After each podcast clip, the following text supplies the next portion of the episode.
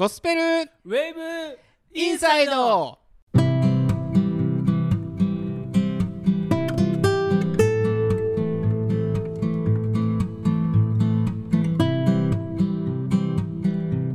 皆さんおはこんばんは。おはこんばんは。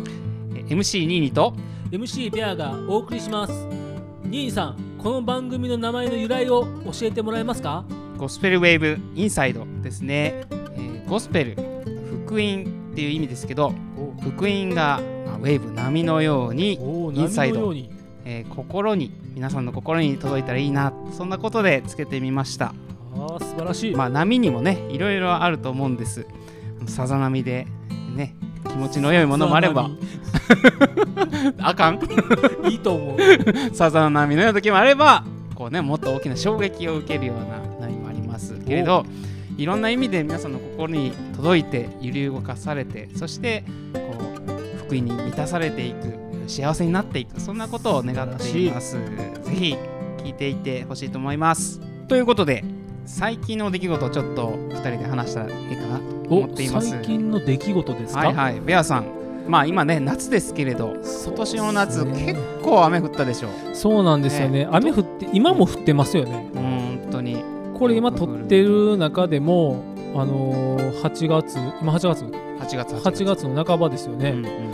雨ずっと降ってるし今日ね天気めっちゃ晴れてたんですよ。うんうん。で晴れてたんですけどあのーお昼ご飯食べてちょっと出かけよう思ったら大雨降ってましたね。うん。あれこそゲリラ豪雨じゃないですか？本当に。なんか最近の天気って本当に読めなくて本当この夏の僕らもあのスケジュールが立たなくて困ったなって感じでした。ほんま困りましたよね。となんかね楽しみが結構それで途切れたり予定が変わるって本当嫌だなと思ったりしますけど、うんうんうんいやそれでうちなんか本当にあのキャンプをね行こうと思ってたんがもう軒並み中止中止で。キャンプってでもこの間もちょっとねこのキャンプネタで話しましたけど別にキャンプファイヤーしたいわけじゃないでしょ？キャンプファイヤーしたいわけじゃないよ、うん、でも川のせせらぎのそばでこうなテント広げてやりたいキャンプをしたいんですか？いやこれがねキャンプやりだして気づいたのは雨の日はキャンプはやっぱ無理なんよ。ほう。なんで無理なんっていうのは、はい。結局雨降られてテントで寝てうん後で片付けがめちゃくちゃ大変で、うん。そんなことを考えるとうん、あのキャンプ難しいなって話になるし、あーなるほど。あのねあのねでもねこれね、まあ、僕の持論なんで、うん。皆さんに当てはまらないと思うんですけど僕ねキャンプに興味がまるでないんですよ。出たよ出たよ。そもそもそもそもね。でキャンプに興味ないけれどもそれが楽しくてするんですよね。だから片付けるのも雨降るのも醍醐味なんじゃないんですか？そうそう責められても困るんだけど あのいや楽しいんですよ。片付けも楽しいんやけどほあのえっと楽しさを超えてしんどさって出てくるやん。う まあたし確かにね。ちょうど良さのところがあって。た多分それってお子さんもいてはるし、うんうんそのいろんなことの時間のこうタイムログがあってこう先々のことを考えてしまうからでしょうねきっと。そうそう。まあプラス今えこう後から言うとあれやけどあの最近の雨はめっちゃ急に降ってめっちゃ大量に降るんですよ。そうなんですよね。これはうん結構危ない。危ない危ない。あの山行っても、うん。いやもう土砂崩れとか言うし確かに増水してますもんね。ぎあのね川が増水して流されたとか確かに確かに。これ本当に危険だから、うん。まあこれあんまり舐めてかからない方がいいかなと。確かにそうですよね。だからやっぱりこの天気ってことを考えたならばね確かにキャンプ中止にせざるを得ないしなんていうんですかこううーん雨の日って何してます？そもそも。いやだから今回僕らは家でねあのキャンプ？家でキャンプ。あそれもちょっとしただけどうん。あのベランダでテント張ったりとかね。あそれ今多いみたいですね。そうそう多いよ多いよ。だから結構ニュース番組とかでも ベランダにテントを建てる人多いらしい。そうそうそうこのご時世ね。何が楽しいんですか？いやじゃあいやいやいやそれはだってなんとなく外外感があって楽しいんやけどなるほどなるほど。日常を離れる感じ日常をね。うん、だけどなるほど。だけど雨でも、まあ、家族で過ごして、うん。あの一緒に過ごせたっていうのは良かったかなって。だからやっぱりねできるところで、ねやれるところで楽しみを見つけるえーことができてよかったかなとは思ってますけどね。なんか僕自身は、まあ、天気もそうですけどキャンプってことを考えるとバーベキューはしたいですね。うん。焼いて食べるっていううん。その火を起こすのもそうですけど普段の生活の中で火起こしなんてしないじゃないですか。そうやね。だから火見たら男性って多分テンション上がると思うんですよ。男性限定なの。女性って多分 ああー燃えてるなーぐらいの感じだと思うけど、男性は火を起こしてうん。でその火自分で火を起こしたもので物を焼いて食べるっていうのは、うん。テンション上がると思うんですよね。なかなか。確かにね、うん。子供さんとかどうですか？その火見たらテンション上がったりします？コーラ、まあ、タイプによるかもしれんけどうちのコーラはあんまり興味ないかなああそうなんや。なるほどなるほど、うんうん。なんかそれも含めてやっぱキャンプの醍醐味としては、まあ、火起こしてバーベキューして、ね、あとはゆっくりするっていうマシュマロを焼いて食べるとか。そうだね。あキャンプあんまいいかへん割には結構してんね あの YouTube ばっかり見てるからね。もうキャンププに行った気分になれるだけ。ソロキャンもね流行ってるしね、経験が少ないのにうん。知識だけ蓄えるパターンですね。ぜひ一緒に行きましょうよ今度。キャンプ行きたいんですけどね。だからさっきそのニーニさん言ったようにそのやっぱり準備するのがね めんどくさい。熱意の。問題やね。問題やけどね。でその片付けるのも、うんそのキャンプ場によってね、うん。その片付ける場所がある時ところもあれば全くないところもあるじゃないですか、まあね。トイレがないところもあるし、そういうところに行くとやっぱ大変ですよね。ゴミの問題とか。ベアさんとはキャンプは行けないということで。そろそろじゃあ曲紹介をしていただきたいと思います。はいわかりました、えー本日、え1曲目流させてもらう曲が、えー中山優太で「恵みと平安主イエスを知ること。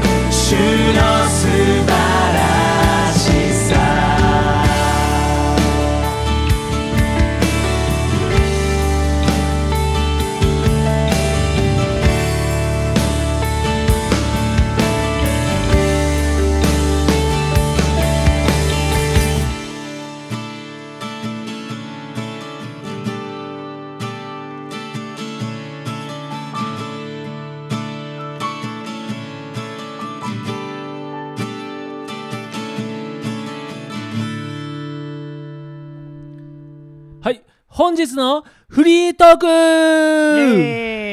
ーイ。イェイということで今日のお題はワクチン接種、まあ、コロナウイルスのね、えーこのことでワクチン接種が話題になってますけどワクチン？これをちょっと話していけたらいいかなと思っています。レアさん。ほ最近ワクチン打ったんですよね。うえなんで知ってるんですか？で さっき聞聞いたからやな それ どんな様子やったかちょっと最初に聞きたいなと思うんですけど。ああそうですね、うん。ワクチン接種ねあのーまあ僕まだ30代なんですよこう見えても、まあ、どう見えてるか分かんないですけどね。見えないからあれなんですけど僕30代なんですけどあのー第1回目のワクチン接種を、まあ、したわけですよ。うんであの、まあ、基礎疾患のある方を優先的にあの病院を通してねお医者さんを通して受けることができるっていうことで今回ファイザーの、えー注射を1回目打ちました。おでねその打つ時にむっちゃ早かったんですよ。もうテキパキししすぎてて病院がね。うん。でお医者さんに打ってもらうわけなんですけども看護師さんが来てその看護師さんがあの「お医者さんお願いします」って目の前で言ってお医者さんがピッて打ってくれるんですけどね。僕がパッて座ってあの利き手とは別のところの腕をまくってくださいってまくってブツって刺してはい終わりだったんです。めっちゃ早かったんですよ。ピッとパッととプッてやるってすっごいもう シンプルで簡単やったわけなんですけどまあ、この接種がね早かったっていうのと、まあ、副作用があったっていうこと。あの全くないって思ってたんですけどあの打った後にねお昼寝したわけですよ。お昼寝して起きたらねもうね打ったその腕が左手だったんですけど、打った場所がね内身のような痛みでね、えー腕がね45度からこの上を上げることができないんですよもう今僕あのビートたけしみたいなこの格好してますけど あのこう腕がねこうう上がらないぐらい痛い。ぽいですよ皆さん。もうこんなんですよこんなん。首がついた。だからあのー本当にこの腕の痛みがあるっていうことは、まあ、副作用としてあるけれども、まああのーその痛み以外にも微熱があったりとかあと微熱以外にも、まあ、頭痛がちょっとあったりとかあと、まあ、吐き気がするとか、まあ、それが2日間続きました。なるほどでね。2日ちょうど経ったら全く何もなくなるんですよ。だこれがある意味耐性なのかなと。ワクチンを打ってコロナに対する耐性がついたからあのやっぱ感染率がぐっと下がったりとか重症化するリスクが下がるのかなと。なるほどね。でもそれをまあ3週間後に2回目打たないといけないんですけど、うんうん。それも予約取れたので、あのーまあ、これからまた2回目打つことになるんですけどワクチン接種を、まあ、打つことにあたってはうん日本のね若者っていうのは大体全体の世代を占めて10代から20代の若い世代は大体30%が打ちたくないって言ってるんですよ。うん。打ちたくないってどういうことですか？打ちたくないっていうのは怖いんでしょ？きっと。いや怖いと思うんですよ。でその怖いと思うんですけど、その打ちたくないから打たないっていうのはなんか違うくないですか？えー、どどどういうことですか？ちょっとあのもうちょっとまあなんていうかあのワクチンを打つことで感染率を下げるとかうん。重症化するリスクをあの下げるっていうことの中でワクチンがあるわけじゃないですか。コロナウイルスっていうのはね、うん。だからコロナが感染していく感染率というものが東京都では5000人超えてる。ねで関西ではね今1500人から2000人って言われててうん。だんだん増えてきてるじゃないですか。そうですね。ね、大阪や兵庫県や、まあ、京都もね最近緊急事態宣言が発出されつつあるじゃないですか、もうすぐ。もうあねそうです発ね出発出されてんのかな？今日から 今日からですね。今日からよ。おおすごい。だからやっぱりそれだけ、あのーワクチンを打つことに対するやっぱり、まあ、不安ももちろんあるとは思うんですけど、あのよくその若い子たちらが打ちたくないっていう理由があるんですよね。その理由っていうのが、はい。まず一つ目は死亡率が高い。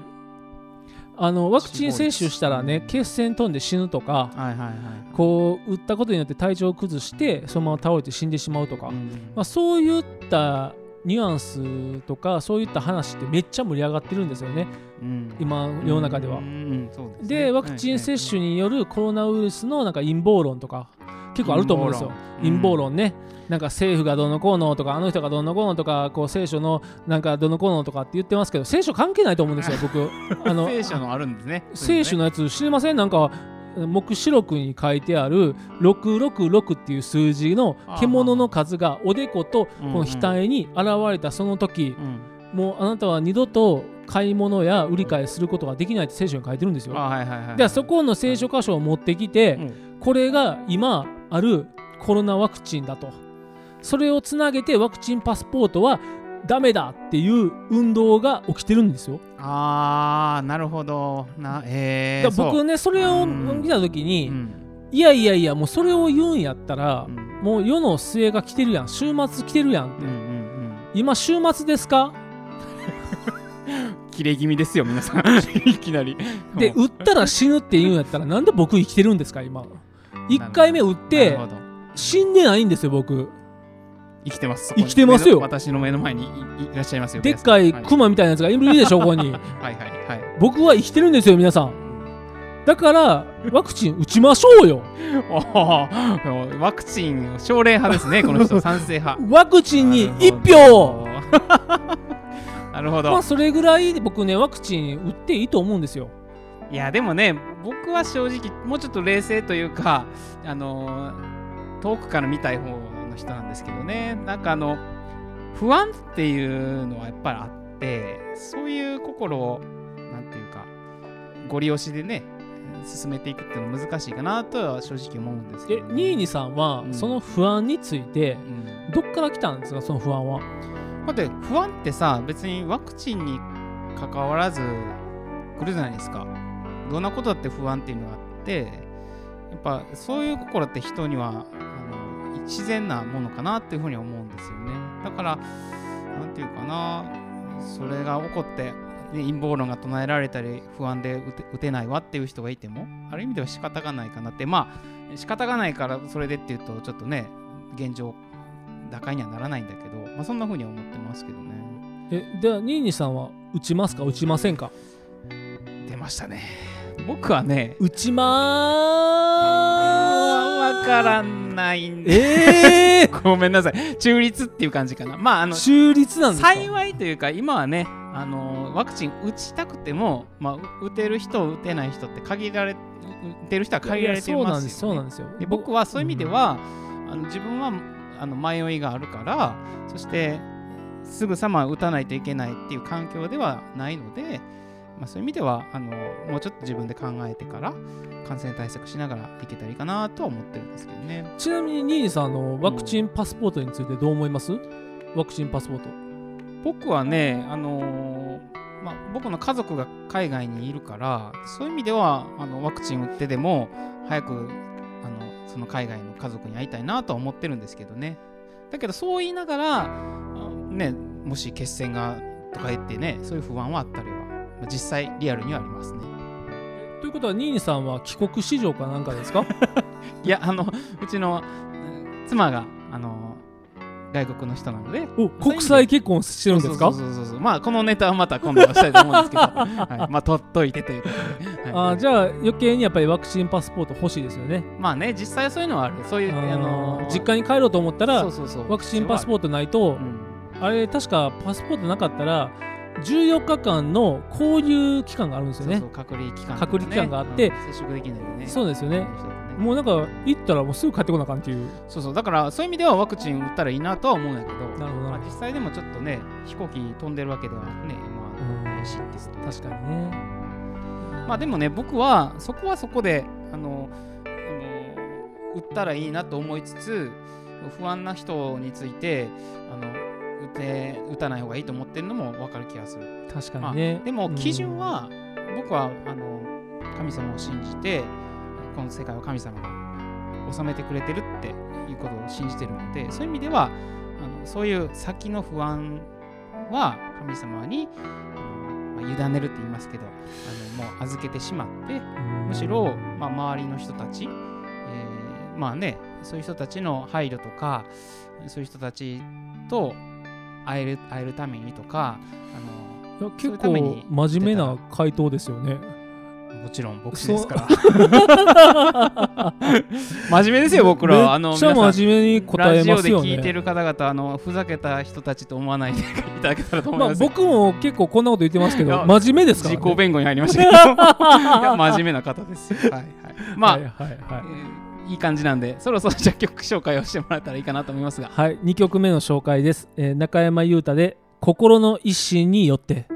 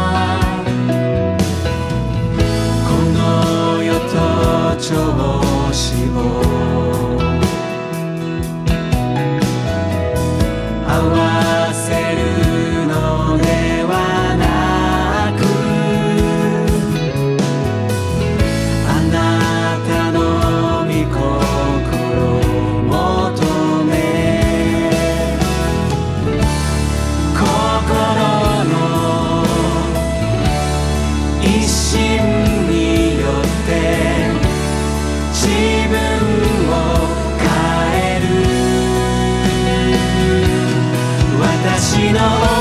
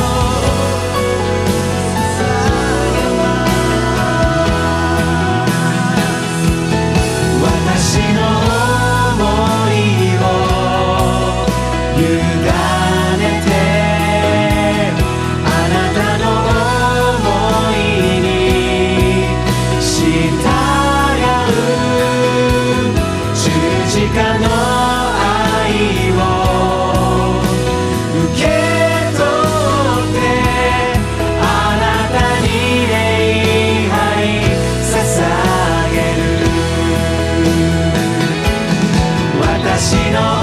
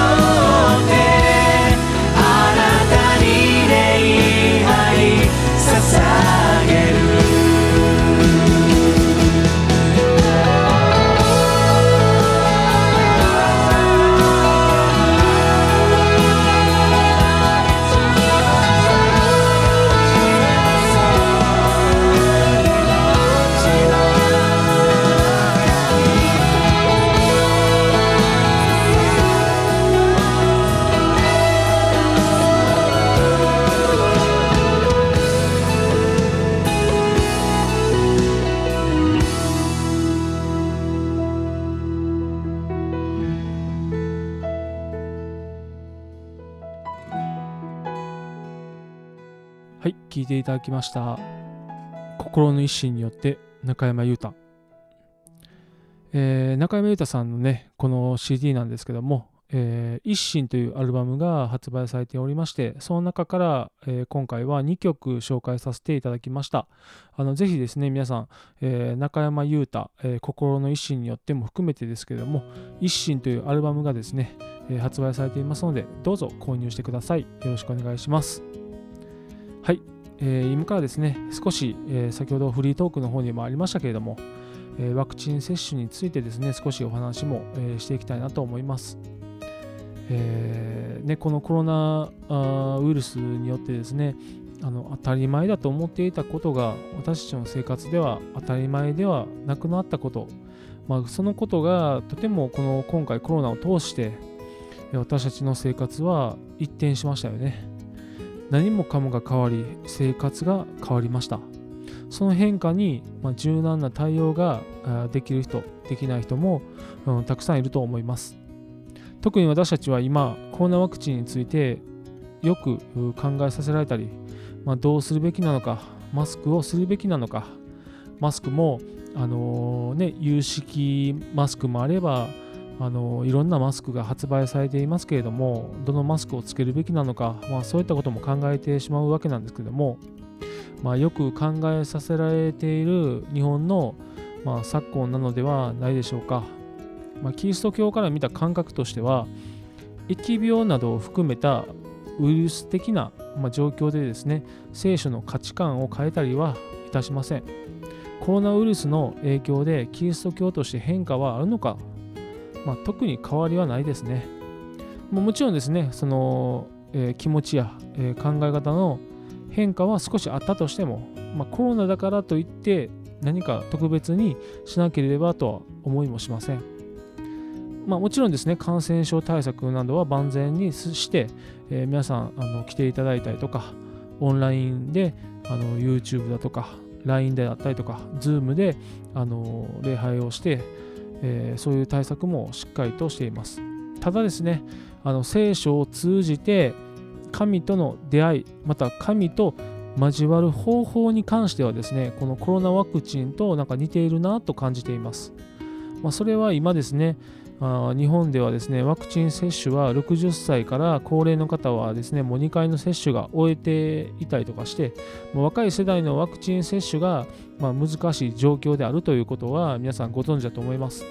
まあ、ただ難しいのではなくてですね、若い世代がワクチン接種を受けたくても受けることができない状況であったりとか、まあ、政府の対策に遅延が起きているためだということが、まあ、実際起きているわけなんですけども、まあ、現状ではですね、基礎疾患のある方、まあ、年齢制限はないんですけども、あの優先的にあのファイザーワクチンを接種することができます。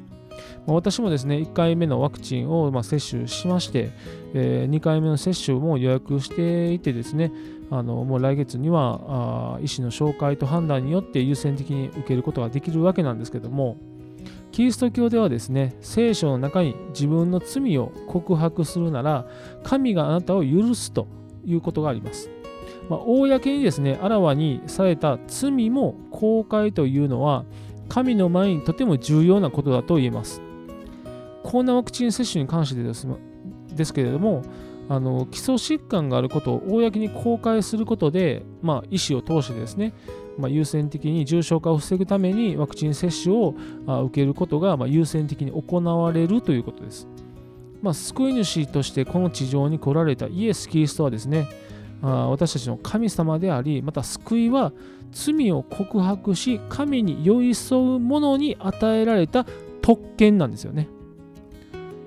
だからあのワクチン接種もですね若い世代が打ちたくないとか、まあ、いろんな、ね、意見があると思うんですけれども自分から求めることが必要な、まあ、時代になっているのではないかなと思います。あの今ね、打とうとしてもなかなか予約が取れない。その予約が取れないのは、そのいつでもあの打ちたいわけではなくて、自分の行きたい時に打ちたいっていうのが若者のあの考えになってると思うんですね。えー聖書にはね、あのテモテ人への手紙第1の、1章の4節にこのような言葉があるんです。果てしない作り話と経図に心を寄せたりしないように命じなさい。そのようなものは論議を引き起こすだけで神に委ねられた信仰の務めを実現させることにはなりませんって書いてるんですね。まあ、いろんな話に惑わされる必要はないですし不安も持つ必要はないです。もちろんその配慮するという意味ではとても大事なことなんですけれども私たちは神の言葉を受け取って、まあ、今日もですねまっすぐに神様と共に歩んでいきたいですね。なので、ワクチン接種、あの受ける、受けない、まあ、もちろんあるとは思います。けれども、互いが思いやって、まあ、命を守る行動ができたらなと、お互いがね、あの片方が死んで片方が生き残るなんて、そんな切ないことはないです。本当に友人や周りのご家族、また知ってる人も含めてですけれども、一緒にこのコロナの時代を乗り越えていきたいですね。はい。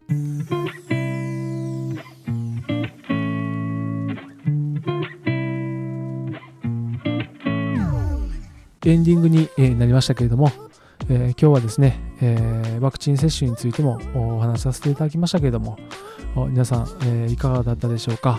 えまた、え皆さんと一緒に、えこのラジオ番組盛り上げていきたいと思っています。どうぞご意見、ご感想はあのホームページよりあのどうぞメッセージお待ちしておりますので、どうぞよろしくお願いします。えゴスペルウェイブインサイドでした。それではまた。